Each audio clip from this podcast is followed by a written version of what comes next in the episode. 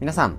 おはようございます。4月22日木曜日第23回手作り酵素ラジオ笑顔でやっていきたいと思います。よろしくお願いします。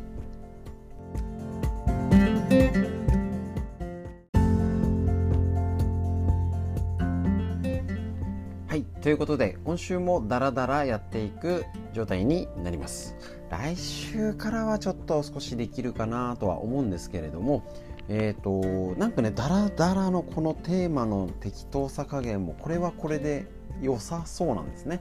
なのでねたまにちょっと入れていこうかなとも思っております。ねこれそういう感想もぜひ聞かせてください。で東京のね感染者数も増え大阪も増えております。もうあの数字が増えたから一喜一憂する段階ではありませんし冷静に自分たちのやれることをやりやってますでしょうか、えーと、政府の文句いろいろ言いたくはなってしまうんですけどまず足元見て自分ができてるかどうか。あの私自身にも言ってます言ってる状態なんですけどきちんと自分自身が今やるべきことができてるか。っていうとね矢印をちゃんとね自分に向けましょう。今日はできてるのかな？意外となんか風がねビュービュー吹いたりとか急に暑くなったりしております。そうするとなかなか温めることとかしなくなっちゃうんですね。ですのでぜひぜひ、えーと、やれること、ね、体にいいことやっていきたいと思います。それでは今日もダラダラトークお聞きください。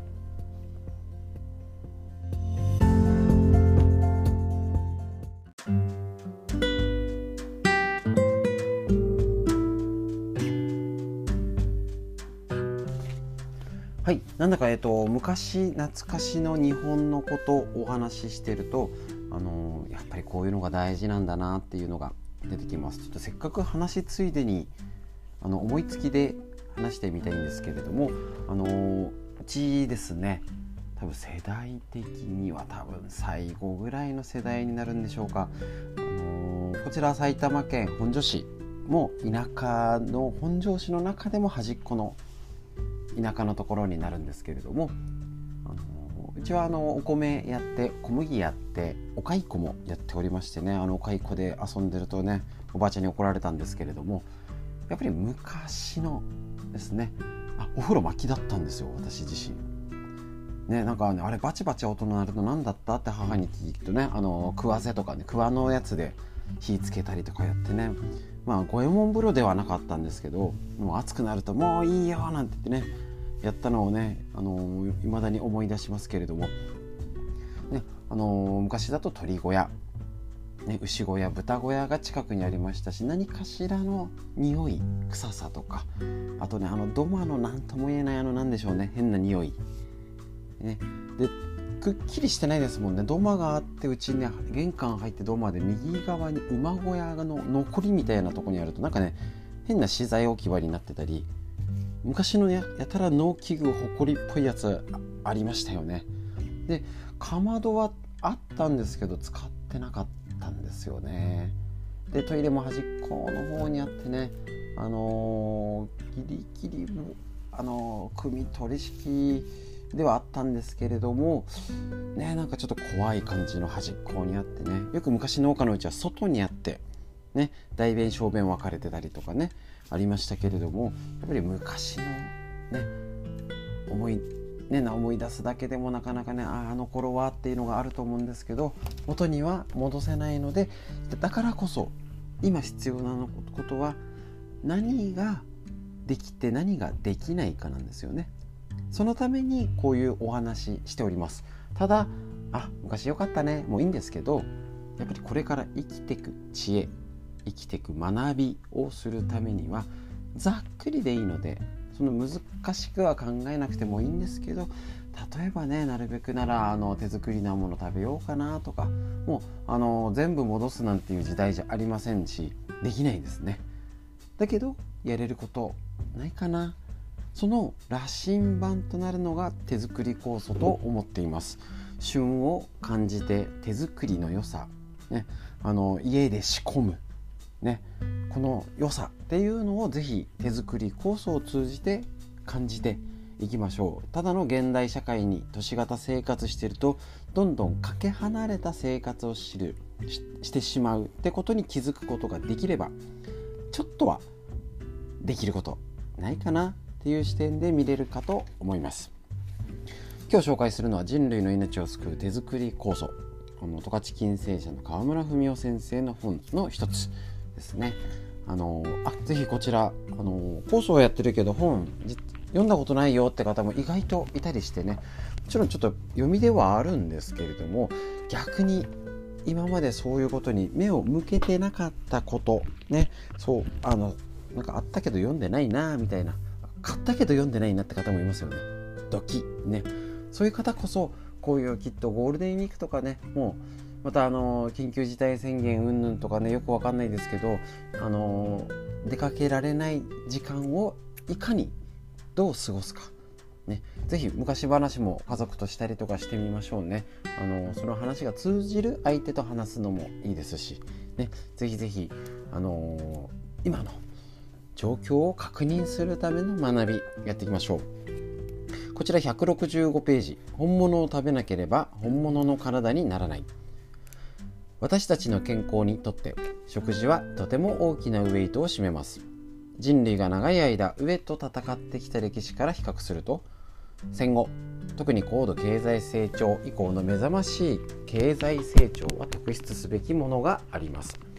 物が豊富になりこれまで見られなかった新しいさまざまな加工食品が出回るようになりました。ところが喜んでばかりもいられない状況も生まれてきました。新しい加工食品の大量の消費普及とほぼ時を同じくしてがん糖尿病などといった生活習慣病アトピー性皮膚炎花粉症といったアレルギー疾患や免疫疾患新陳代謝障害によるトラブルなどこれまで見られなかった病気や疾患が現れてきたのです。こうした疾患が増えてきたのはここ4 5 0年ぐらい。この本がちょっと前なのでもうちょっと前ですね。一方食生活を見ると加工食品添加物食品が多く出回るようになったのもやはり4 5 0年前ぐらいです。ということは加工食品添加物食品が出回るようになったことと現代病が増えてきたことこれらが見事に符合するのです。この事実を見てもいかに食生活が病気と関係しているかが分かります。現代病の原因を一言で言うとこれまで人類が食べて食べたことがないようなものを食べるようになったこと。もう一度言います。現代病の原因を一言で言うとこれまで人類が食べたことがないようなものを食べるようになったこと。ですね。一つ目美味しすぎる食品。特にえー、っと今加工食品冷凍食品ねあの今だとコンビニとかすごいなんかちょうどいいサイズのいいの売ってるんですよね。あの本当にあの味付けも良くなってきたりとかね。昔のイメージだと冷凍食品もパサパサだったりとかべちゃべちゃみたいなのありましたけどかえって今のね美味しくなってるんですね。だからこそ気をつけなきゃいけません。いつでもどこでも手に入る季節感のない食品。ね、特に今見てもあの全然旬が分からず一年中同じもの、ね、よくなんとか酵素ので人参を使う人参とりんごってのがあってねあの酵素のって言ってますけどあの人参の旬分かりますか？分かんないぐらいいつもありますよね。ねそれぐらい本当は1年、ね、中同じものおかしいはずです。3どのように作られたか不明な食品も多いですほとんどですね。あまりにも長持ちしすぎる食品。美しすぎる食品。私たちの周りにはこういった食品で溢れています。これらの食品は遺伝子を傷つけ有益な腸内細菌を殺すものが多いです。加工食品添加物食品ばかりでは体に害が現れる。裏返せば本物を食べなければ本物の体にならない。これが現代の私たちが学ぶべき教訓です。いつの世でも人は物を食べて生きてきました。しかし食べられれば何でもいいというわけではないのです。昔から命あるものが命あるものを食べてきた。命もあるものを食べて命が流らえるという言葉があります。まさしく命あるものが命もあるものを食べて生き抜いてきたのです。その食べ物は本物だったはずです。食べ物の基本がここにあります。難しく考える必要はないのです。私たちの先祖が食べてきたものを食することが一番いいのです。それを忘れてしまったからいろいろな弊害が出てくるのです。私たちの先祖が食べていたものといえばその土地その季節に取れる。太陽と空気と水の自然の恵みをたっぷり受けた。農薬や添加物のない新鮮な発酵させて栄養価をさらに高めたものだったのです。これが人間の命を支えてきたのです。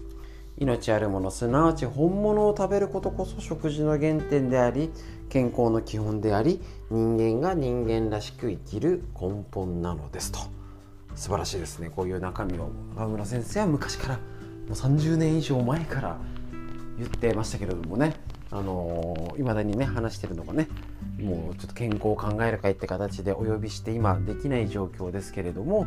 こういうことの学びをしておりました。でこれにちょっと付け加えさせていただきますと特に今で言うとその本当にあの季節がわからないっていうか健康そうなものっていうのもね結構増えてないでしょうか。なかなかねあのー、この本物っていうのがよく分かりづらくなってますよね。であのー、旬だってもうよく分からないですよね。なのでこの辺のことをいかに気をつけないとだあのー、普通にいい加減に食べてたらね分かんなくなっちゃう時代になったんですね。だって添加物不使用って書いてあって長持ちするんですよね。おかしいよねってちょっとツッコミがあります。ね、あの添加物とかいろいろ入れてなくてこの状態、まあ、もちろんあのフリーズドドライとかあの製法上発展もしております。ね、あのあのフリーズドドライの味噌汁とか意外と味いいじゃんみたいなね思っちゃうんですけれどもこの本物ね。食べてきたもの命あるものを食べて命あるものをあのあの食べれる食べれないかっていう記事をぜひ持ちましょう。あのいわゆる体にいい健康食品ってこの見方で見ると結構怪しいものがあります。ね、健康と言われてるものでもね実際に生きてないじゃんみたいなっていうことなんですね。本当に食べてきたものをね食べてないものを分けるのが免疫です。自己と非自己を分けるっていう難しい言い方しますけれどもこの美味しすぎる食品、ね、本物を食べることこそ食事の原点であり、ね、人間の命を支えてきたってことを今一度見直して考え直さないとただ食べてたらねあのー、今かお惣菜とかねお弁当とか本当にあのー、よくなってるっていうかいろいろバリエーションも増えて冷凍食品も増えてしておりますしどこまで手をかけたらいいのかっていうのがやっぱり難しくなってきていると思うんですね。なので是非手作り酵素こちらもあのぜひ手作りなものを入れるって意味で酵素を活用していただいてあの冷凍食品一切ダメだよとかあの意外とうち言ってないんですね。なかなか無理ですからね。ゼロってのは。うちもあの味噌は作ってますけど醤油まで作ってないですしあのケチャップマヨネーズも買っちゃってるとこね。あるんでいかに自分たちのできる範囲の食事を見直せるか。手作り酵素もどう入れるか、ね、っていうのをあのいつも講習あの講習会とかですね酵素会とかでこちらもお話を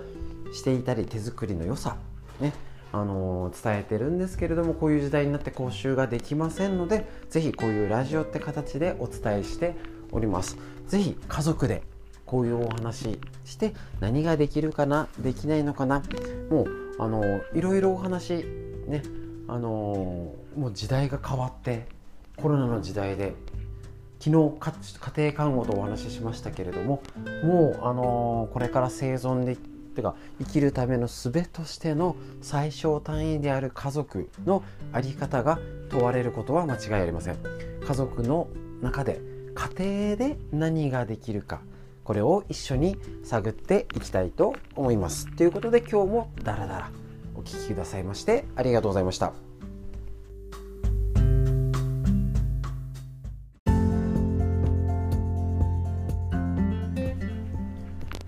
ということで本日もいかがでしたでしょうか？短い時間でしたけれども少しね大事な学び一緒にやっていきたいと思います。今日の空模様はどうでしょうか？急に夏日になってきてね。あのもちろん朝の空模様と雲とかね昨日みたいに風ビュービュー吹き出したりとかっていう季節の変化っていうのをなかなかね家の中でとかあの住んでるとこ土地柄でも気づきにくいかもしれませんけどああの緑の色が変わったかなとか何か買い物出た折にぜひ空も眺めてみましょう。で大事なことは何度も免疫力を高めるために腸内環境を良くする。お腹を温める。自律神経を整える。そのための睡眠をうまくとること。一日ちょっとでもいいので運動すること。ぜひやってみてください。ということで本日も本日も皆様にとっていい一日になりますようにそれでは最後までお聴きくださいましてありがとうございました。